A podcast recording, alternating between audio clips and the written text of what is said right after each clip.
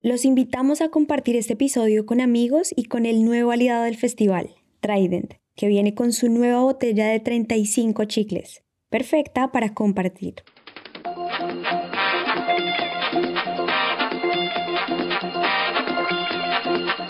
Amplificamos la experiencia, compartimos los momentos y rescatamos las historias de un mundo distinto.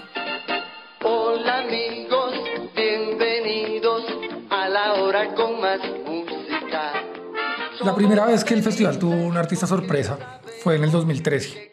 Hoy vamos a hablar de las X. Y en ese momento, de hecho, el afiche salió como eh, unos paréntesis y decía artista sorpresa.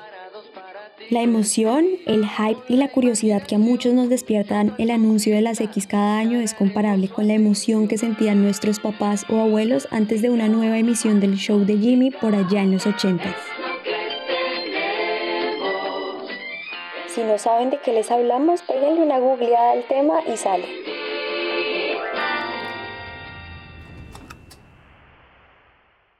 Y es que después del anuncio del lineup, la revelación de las X probablemente sea el momento más esperado, comentado y especulado entre nosotros. Un espacio vacío y misterioso que muchas veces se ha transformado en el nombre de una banda que amamos o en el de un artista que vale la pena conocer.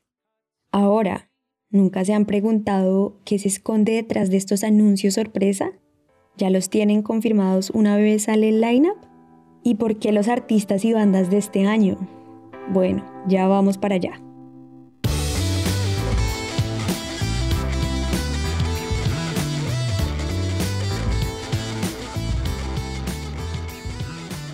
Primero vayamos al 2013, al momento en el que, sin haberlo planeado, los organizadores del FEP y Sergio dieron con esta idea.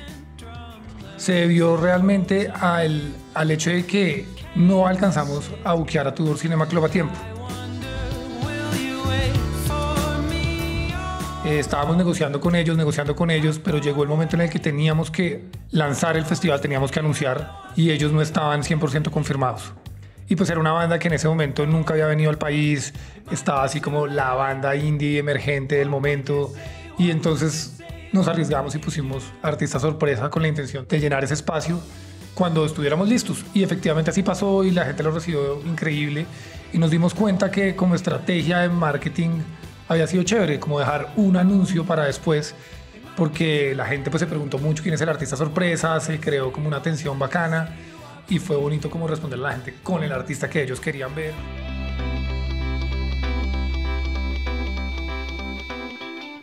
La emblemática presentación de Underworld, la energía de Fouls y la genialidad electrónica de Bonobo son algunas de las X que desde el 2013 han hecho que con el pasar de los años más de uno o una se sorprenda.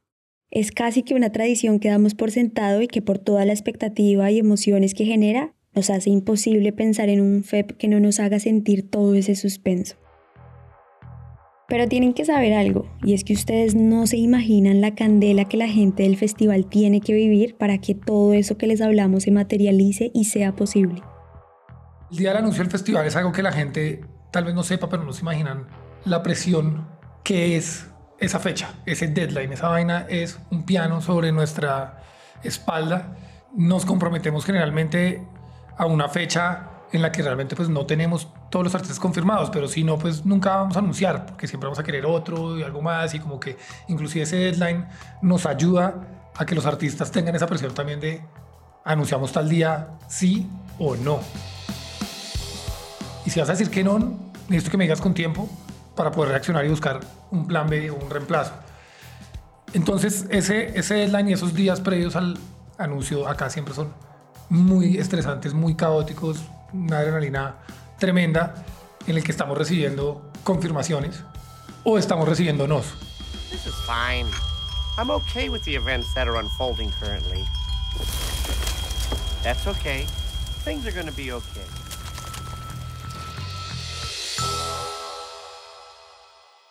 Entonces hay artistas que faltando 24 horas nos dicen no. Y esos no, aunque no lo crean, pueden llegar a ser de un headliner el mismo día del anuncio. Y pues imagínense, ya hay una fecha, ya está en la mayoría de las bandas y súmenle que los demás festivales de la región, los Lollapalooza, ya tienen comprometida la agenda de los artistas. Pues no hay otra sino salir. Sí, salir sin tener idea de quién va a ocupar ese espacio. Y pues simplemente cuando anunciamos, pues empieza la búsqueda de, bueno, ahora hay que llenar ese vacío, hay que llenar ese artista sorpresa y hay que salir con algo grande. Uno de los problemas que tiene esto es que si bien es una estrategia publicitaria chévere, genera una expectativa tremenda. Nosotros la forma en cómo contratamos esto es por tarima. Nosotros sabemos, sabemos que tenemos un, como los horarios que acabamos de lanzar, pero vacíos. Y estamos llenando esos cuadritos intentando que tenga un sentido musical y como un viaje bacano eh, en cada una de las tarimas y que pensando pues en cómo darle a, la gente gusto y que nos vayan a estrellar artistas que les gusten, etcétera, pues nosotros tenemos que llenar esos cuadritos o si no queda un horario vacío. Cuando queda un horario vacío, pues inevitablemente hay unas X. Entonces em, empezó a pasar orgánicamente que no llegábamos a tiempo, siempre nos quedaba uno, dos artistas, tres artistas por anunciar y de alguna manera terminó convirtiéndose como en parte del ADN del festival el hecho de tener unos artistas sorpresa. Eso que empezó sin pensarlo, como una manera de tener más tiempo para buquear un artista, hoy en día se ha convertido en una tradición. Una tradición de la que varios nos hemos apropiado y por la que seguramente, aunque el festival ya tuviera el 100% de artistas confirmados, listo el lineup para salir a la luz, no nos dejarían sin ese picantico que genera el no saber qué va a pasar. Pero al mismo tiempo esto tiene un problema, y es que más allá de ser una dinámica cool, esto genera un hype ni el hijo de puta. Y siempre existe esa presión de que hay que romperla o romperla. Es difícil estar a la altura de lo que la gente está esperando. Hay veces a mí me sorprende gente pues, pidiendo a algunos artistas que, que ni siquiera existen, que no están juntos, que se separaron, que no van a venir. O anunciamos unas X que están en la sexta línea del cartel y la gente está esperando que venga un, headliner. Y pues claramente si ya hay un headliner no, no, podemos tener otro. Entonces, pues se ha vuelto, se ha vuelto una responsabilidad dura. Y si esto de por sí ya es jodido, ahora súmenle esa responsabilidad de que las negociaciones e información que se maneje sea confidencial. Y que las filtraciones no se tiren la sorpresa.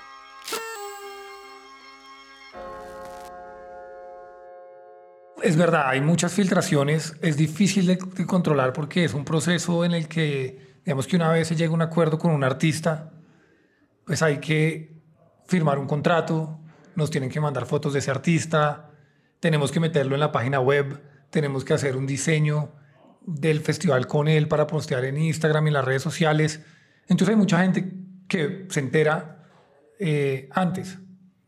Y también los artistas, sobre todo si son latinoamericanos, pues tienen amigos conocidos, les dicen que los acaban de buscar de tal festival y se empieza a regar la bola.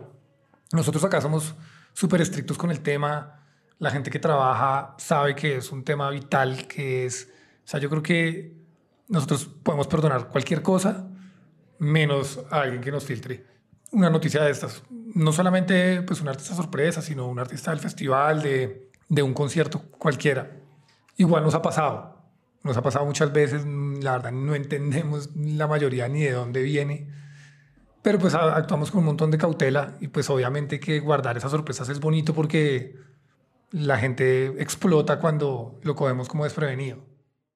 Y de todas las X que han pasado por el picnic, este año sí que hubo una que nadie vio venir.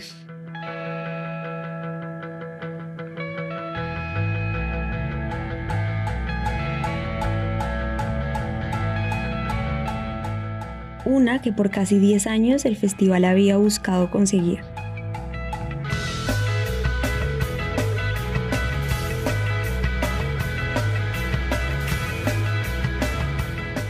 Nosotros nos soñábamos ver a Libertines en Colombia tanto como el más fan de los Libertines en Colombia.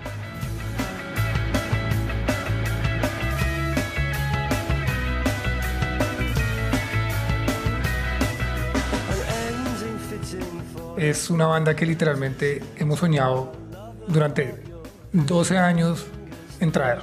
Es una banda que marcó nuestra adolescencia, comienzo de años 20 y pues por eso la, verdad lo intentamos siempre, nos lo soñábamos siempre y era pues era un sueño que cada vez se veía más lejano la verdad y un momento a otro este año ¡puc!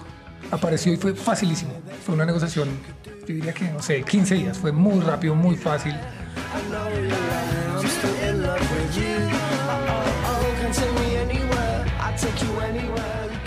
¿Y esta vez qué creen que cambió?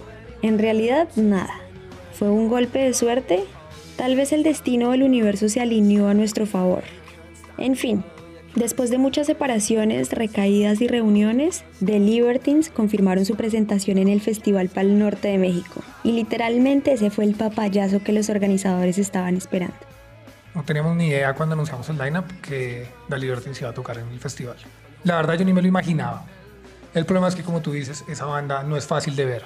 No es una banda muy organizada, no es una banda muy ortodoxa en su forma de girar y de, actuar, porque pues han pasado por un montón de cosas, entre esas varias separaciones, digamos que desde que comenzó el festival a el año 2022, que van a venir por primera vez en su historia a Colombia, yo creo que la mayor parte de esos años ellos estuvieron separados.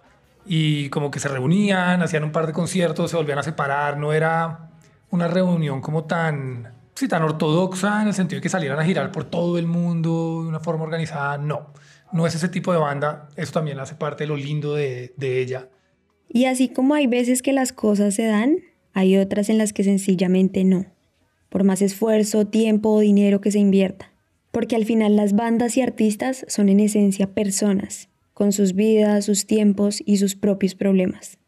Eso pasó con los Libertines, después de todo este tiempo queriendo traerlos, de miles de propuestas e intentos fallidos, por fin vamos a verlos en vivo.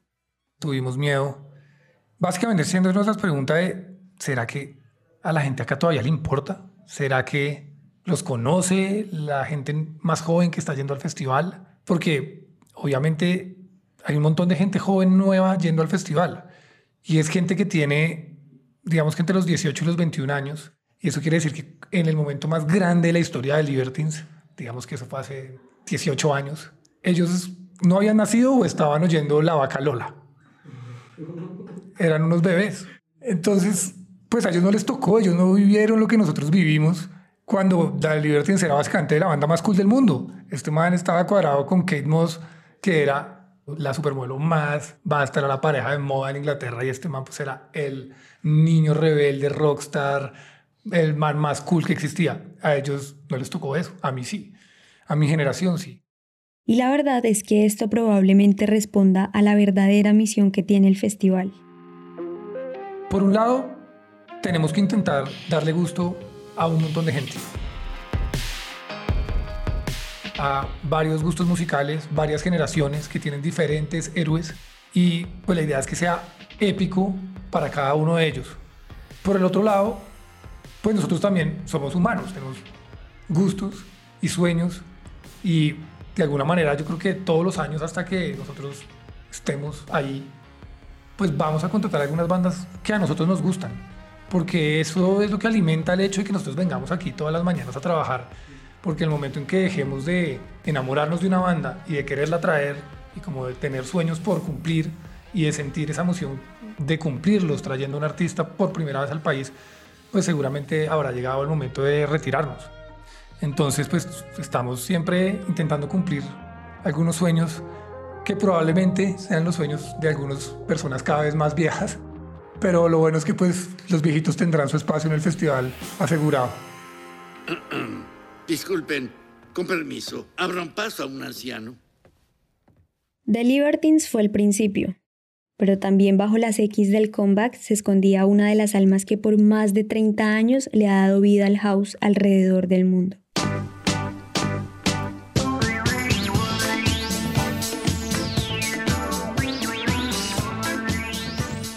DJ Harvey es una leyenda, leyenda de las pistas de baile. Es un personaje mítico que nunca vino a Colombia. La música electrónica underground en Colombia es gigante, es una escena gigante. Y es muy difícil encontrar un DJ que nunca haya tocado en Colombia. Muy, muy, muy difícil. Han venido todos varias veces. DJ Harvey nunca ha venido. Hace mucho tiempo no viene a Sudamérica, de hecho. Es una noticia inmensa dentro de ese mundo. Si aún no dimensionan lo que va a pasar el domingo, basta con remontarnos al 2012, cuando la revista Rolling Stone le dio el décimo lugar de la lista de 25 DJs that rule the earth, o los 25 DJs que mandan en el mundo, y dijo que si Kate Richards fuera un DJ, seguro que sería Harvey. Y pues no basta con decir que esto es un hito por donde se le mire. si hay alguien para cerrar el último día de Stereo Picnic adecuado en términos de el espíritu del festival, era él. Y también es otro que hemos intentado durante muchísimos años.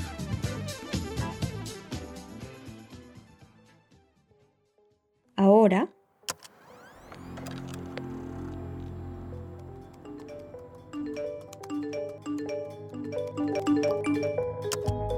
hay una artista de la que nos falta hablar. Si algo me acuerdo de ella, son los cientos de comentarios en las redes diciendo que la trajeron. Yo no me esperaba a Marina porque es una artista que yo llevaba pidiendo, pidiéndole al Stereo Picnic desde el 2015, o sea. Uno va y busca como Juliana Angarita, como Marina, y es como yo publicando desde entonces, como por favor traigan a Marina, que ojalá sea una de las X, y hasta este año fue que me hicieron realidad como ese sueño. Ah. Eso fue una presión, les juro. Yo abría Instagram y solo veía Marina, Marina, Marina, y yo decía, Dios. ¿Cómo, pero modo Marina. ¿Cómo vamos a hacer? ¿Cómo vamos a hacer? I was pulling up my hair the day I cut the deal. Chemically calm. Was I meant to feel happy that my life was just about a Marina fue casi que una imposición de la gente. Nosotros no teníamos pensado contratarla a ella, no era como nuestro plan inicial de las X del sábado.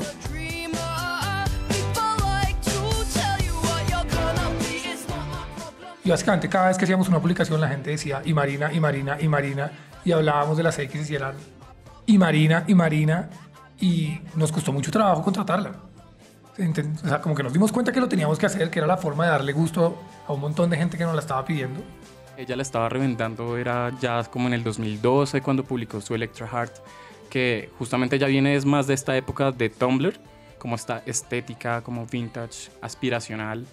Em, pero igual pues ahorita es, ella es tendencia como en todo el tema de plata- plataformas y redes sociales como TikTok, que, que otra vez sus canciones son virales. Em, entonces sí, me sorprendió como verla en el festival. Em, además porque mucha gente la estaba pidiendo. Pues cuando nos dimos cuenta del fenómeno que estaba pasando y de que realmente era un artista que mucha gente quería ver y estaba ilusionada de ver y nuestra misión es pues darle gusto a ellos, empezamos a negociar. Pero tenía un montón de complicaciones, nos dijo que no tres veces. Nos dijo que no tres veces. Y a la cuarta fue la vencida. Y rogamos y rogamos y llegó un punto en el que hablábamos acá como, oiga, no, no la vamos a poder buquear y ahora qué vamos a hacer porque no nos la van a perdonar. Tienen que saber que traer a Marina no fue nada fácil. Fueron muchos intentos y muchas negociaciones muy, muy duras. Más sabiendo que su presentación va a tener lugar un día después de tocar en Brasil. Pero es justamente por los cientos de mensajes que inundaban las redes del FEP que ella se dio cuenta de ese fenómeno y tomó la decisión de hacer un esfuerzo grande para venir y debutar en Colombia. Y para alguien como Juliana Angarita, quien asiste al picnic desde el 2015, esto es lo más parecido a lo que Sergio y los organizadores sintieron cuando lograron buquear a los Libertines, después de haberlos buscado casi toda una vida. Yo a Marina, pues creo que la primera vez que escuché ella fue justamente por todo el tema de Tumblr, que fue por allá en, sí, como 2013, 14, que uno estaba ahí como súper metido, que a uno le llegaban como esos GIFs em, de videos musicales y entonces como que me pareció interesante, eh, como un, un, como un post, es que no sé cómo se le llamaba eso, pero como una publicación de Tumblr que era sobre uno de sus videos y ese video se llama, pues se llama How to be a Heartbreaker.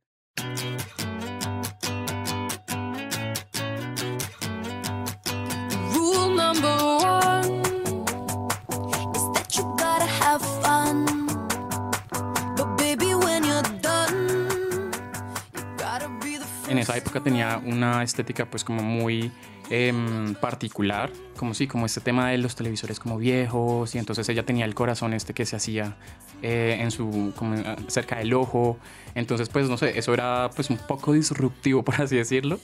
Además pues Marina también tiene letras como muy eh, empoderada, como muy segura de sí misma, Me parece que ella como, más allá de su música, lo que ella significa, lo que ella personifica, es muy importante. Es muy importante en estos tiempos.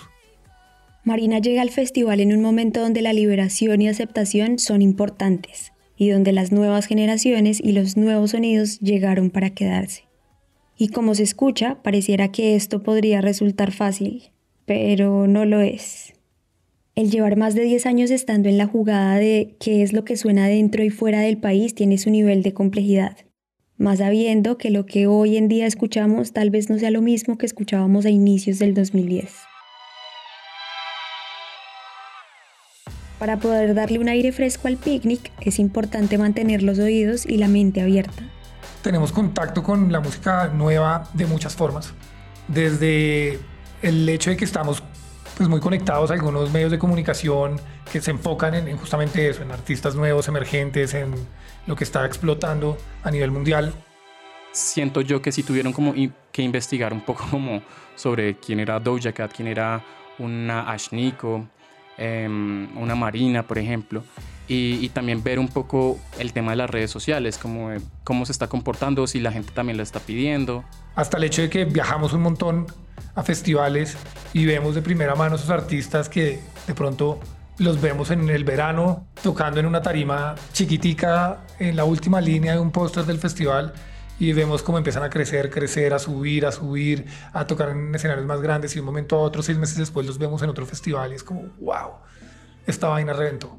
Y entonces ellos hacen un scouting, como pues hacen una investigación como de, bueno, cómo está reaccionando la gente a este artista. Entonces yo creo que también tiene que ver con esas dos formas, como las redes sociales, como lo que está pasando, como lo que está pidiendo la gente y también lo que ellos están viendo pues que está pasando en otros festivales que son prácticamente sus referencias ese fenómeno de ver un artista reventar es muy bonito y es muy interesante, porque cada vez revientan más rápido. Con todo esto pues, del internet, las plataformas, etcétera, la gente descubre más rápido y los artistas pues se comunican y se conectan con fans alrededor del mundo más fácil, no, es, no, no, no, se requiere todo ese ejercicio de comunicaciones de antes y ahora simplemente pues el artista está en contacto directo con sus fans antes del 2020 nadie sabía quién era Doja Cat. Y es justamente que estas redes sociales como TikTok o Kwai em, democratizan el contenido. Digamos que ya en esta edición, como ver que justamente ya hay artistas que son grandes en plataformas, también significa que ellos están mirando qué es lo que está pasando más allá de lo que ellos escuchan. Era muy fácil cuando estábamos intentando traer las bandas que tenían nuestra misma edad y que nos encantaban y que de alguna manera reflejaban todo lo que era nuestra vida, nuestra adolescencia, nuestros problemas, en el mundo en el que nosotros vivíamos. Sin embargo, estos artistas jóvenes que están surgiendo pues reflejan la vida y el mundo de la gente que tiene su edad. Y nosotros pues cada vez somos mayores y nos cuesta más conectar con eso.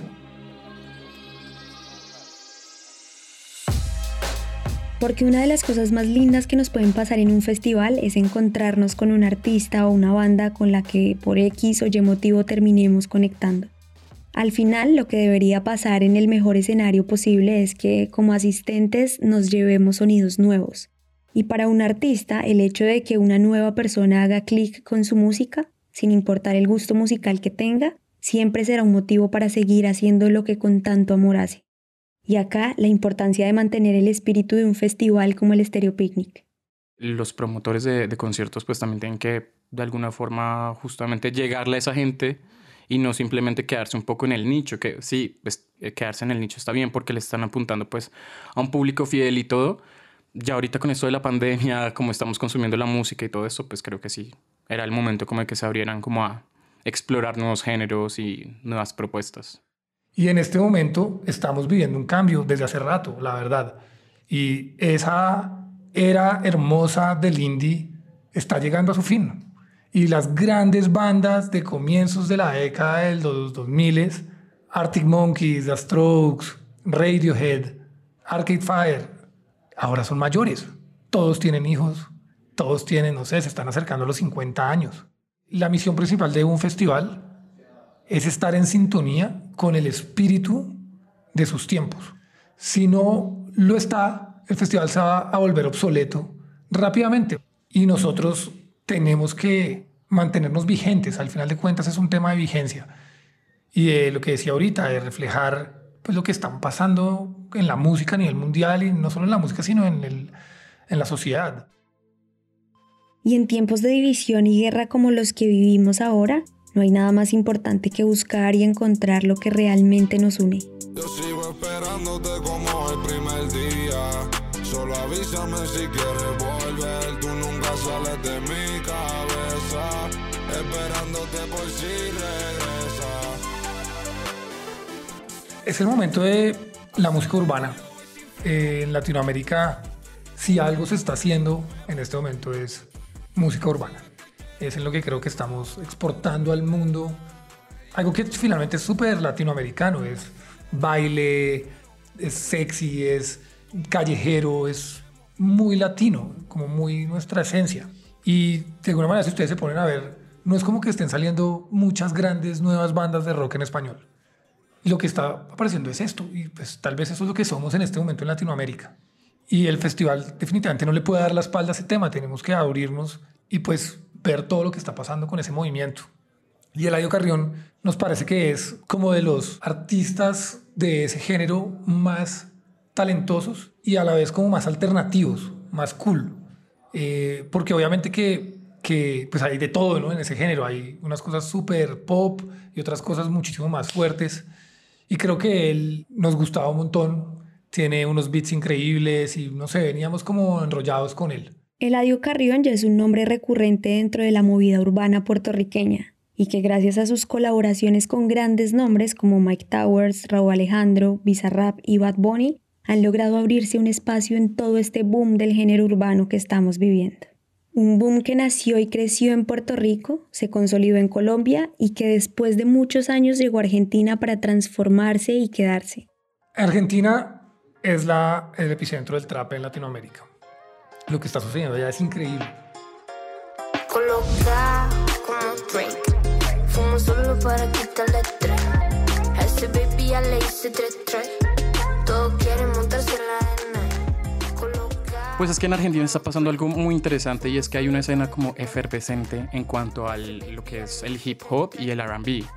Entonces, por ejemplo, todos esos artistas como Paulo Londra, Woz, que también va a estar dentro del Festival Stereo Picnic, eh, no sé, otros artistas así que son enormes en Argentina y pues también que ya están empezando a crecer aquí en Latinoamérica, vienen justamente de casi todos de esta escuela, digamos que de, de lo que es el freestyle, que allá en Argentina son una cosa gigante, son literalmente la gente en la calle, un, como no sé cuántas personas, pero podrán ser miles de personas ahí viendo a, a cómo, cómo están pues rapeando y tirándose ahí barras. Y es admirable en el sentido en que, así como ellos crearon un movimiento y una cama de bandas de rock con las que se identificó todo el país, todo el país estuvo orgulloso de Soda, de Charlie, de Babasónicos, no sé, de toda esa historia del rock argentino.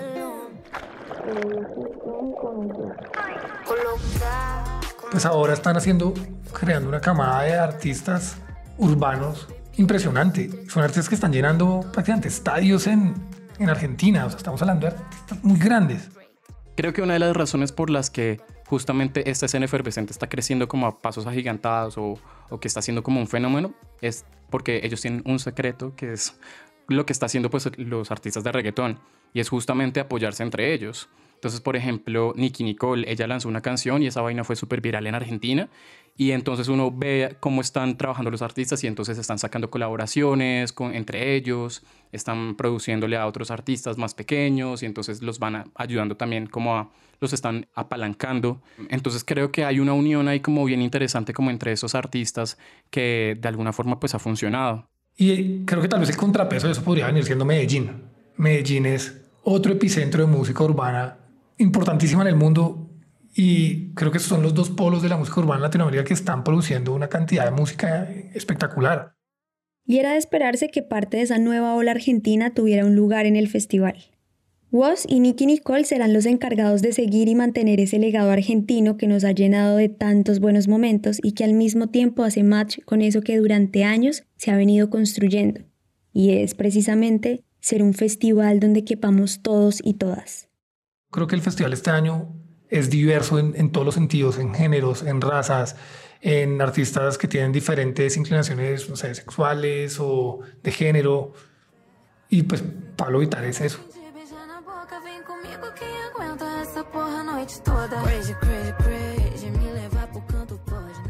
Es que, de nuevo, también es otra propuesta como muy crossover. Puede estar sacando una canción que es así como electropop y luego está sacando, no sé, una cosa más carioca como funky, funk carioco con mezcla de música tradicional de Brasil. Y es una chimba, es como que es esta cosa tan loca. Em, o también puede estar sacando un EDM así súper frito, entonces también de nuevo, eso se liga justamente con propuestas, con estas nuevas propuestas que está eh, buqueando pues Páramo para el Stereo Picnic. Para nosotros también era importantísimo como statement de diversidad tenerla. Y yo creo que muchas veces nos, digamos como que la conversación se centra en, por ejemplo, la cuota femenina. Tenemos es como que fijarnos en la cuota de diversidad, porque debe haber de todo, no solamente como de género, sino también de raza, de eh, idioma, o sea, de de, todo, pues, empezando porque creo que pues sí, ya dividir entre hombres y mujeres es algo que no eh, está, está prohibido, eso no, no, es una división que se deba hacer. Y ella significa todo eso.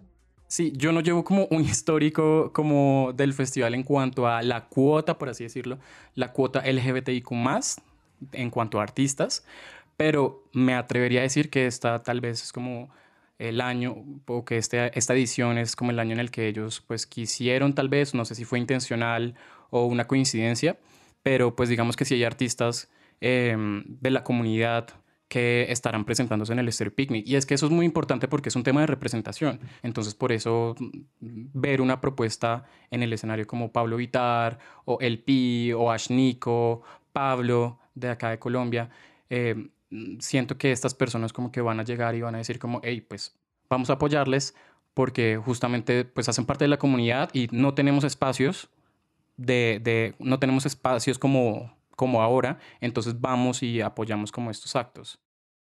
La música en vivo es muy poderosa, así que sin importar que les guste, cuántos años tienen o cuál es su manera de consumir música, el FEP siempre tiene algo para cada uno de nosotros.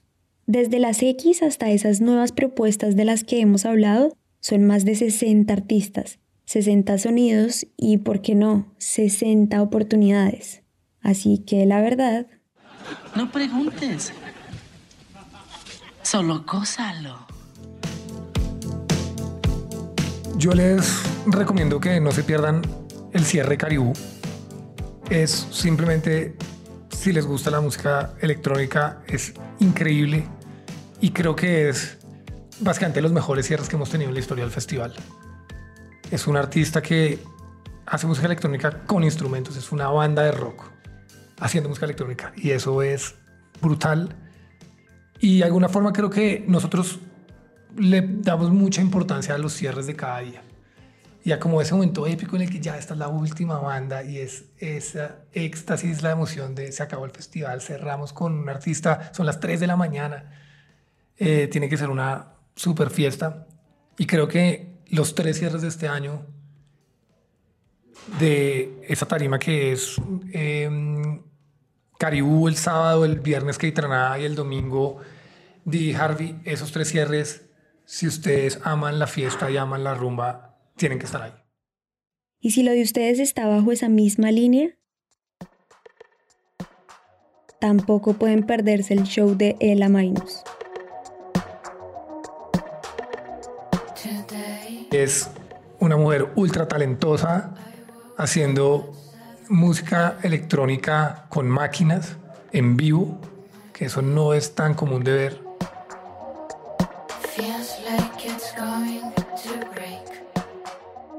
Está reventándola en el, planeta. Está anunciada en Coachella, en Primavera Sound, en algunos de los mejores festivales del mundo y realmente pienso que es un orgullo para todos que sea colombiana Aparte se sube sola en una tarima gigante a prender una fiesta tremenda. Me parece que es un, es un, también es un imperdible del festival. Y por último, creo que es la tercera vez que se los decimos, pero vayan a ver a Bejuco.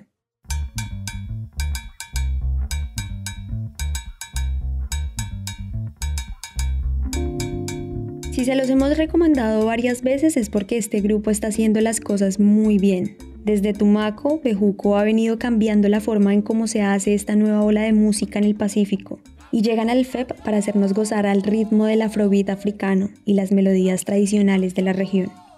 desde marimbas hasta sintetizadores. Bejuco nos representa.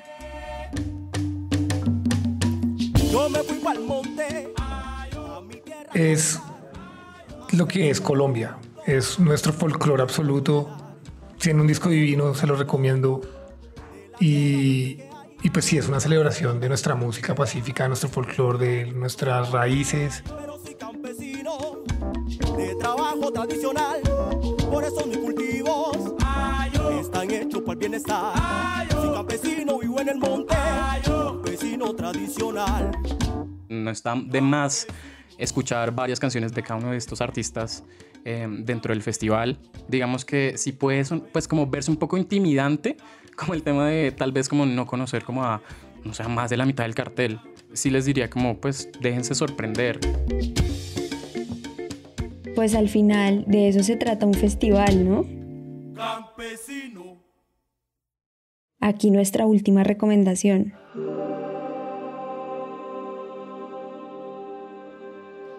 Con ustedes, Piel Camaleón. Si les gustó este episodio, los invitamos a seguirnos y dejar una reseña de 5 estrellas en Apple Podcast y Spotify. Ay, perdón, el que tiene que editar esto, lo siento.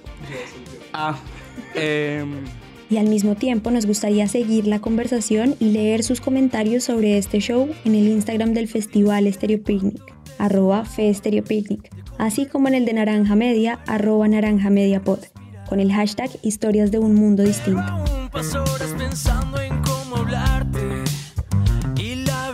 Que no sé si te quiero así.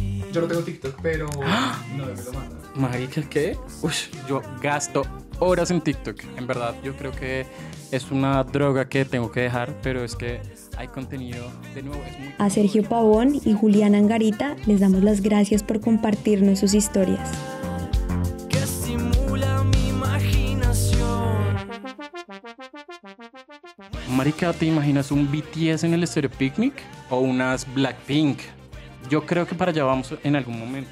Este episodio de Historias de un Mundo Distinto fue dirigido y producido por Carlos Bernal y Andrés Guevara, musicalizado por Juan Diego Bernal. Las piezas promocionales y el trabajo gráfico son realizados por Luisa Ríos. Esta es una coproducción entre Páramo Presenta y Naranja Media. Yo soy Nati Darraga y nos vemos en un próximo episodio. Me has vuelto telepático y ahora siento sobre